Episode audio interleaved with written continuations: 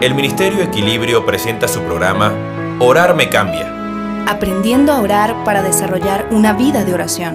con el maestro Néstor Blanco. Hola amigos.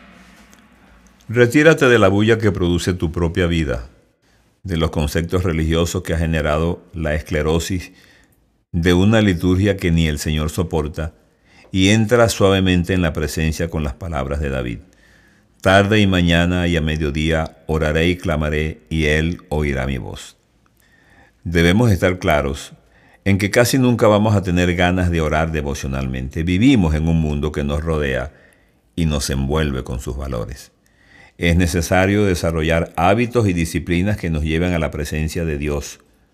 Nuestra devoción ha estado demasiado teñida por la precedencia de lo que sentimos sobre lo que creemos.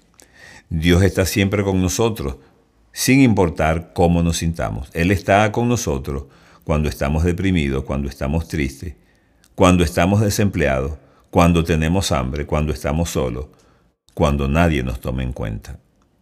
Tenemos que aprender que su compañía no depende de ninguna circunstancia exterior. Él está con nosotros porque Él lo ha prometido. He aquí yo estoy con todos vosotros todos los días hasta el fin del mundo. Así que su presencia no depende de lo que nosotros somos o sentimos, sino de lo que Él es. Jamás termine su tiempo de oración con sensación de derrota, aunque eso sea justamente lo que sienta. Dios no es lo que usted siente que es, Él es quien es, a pesar de lo que usted crea o sienta.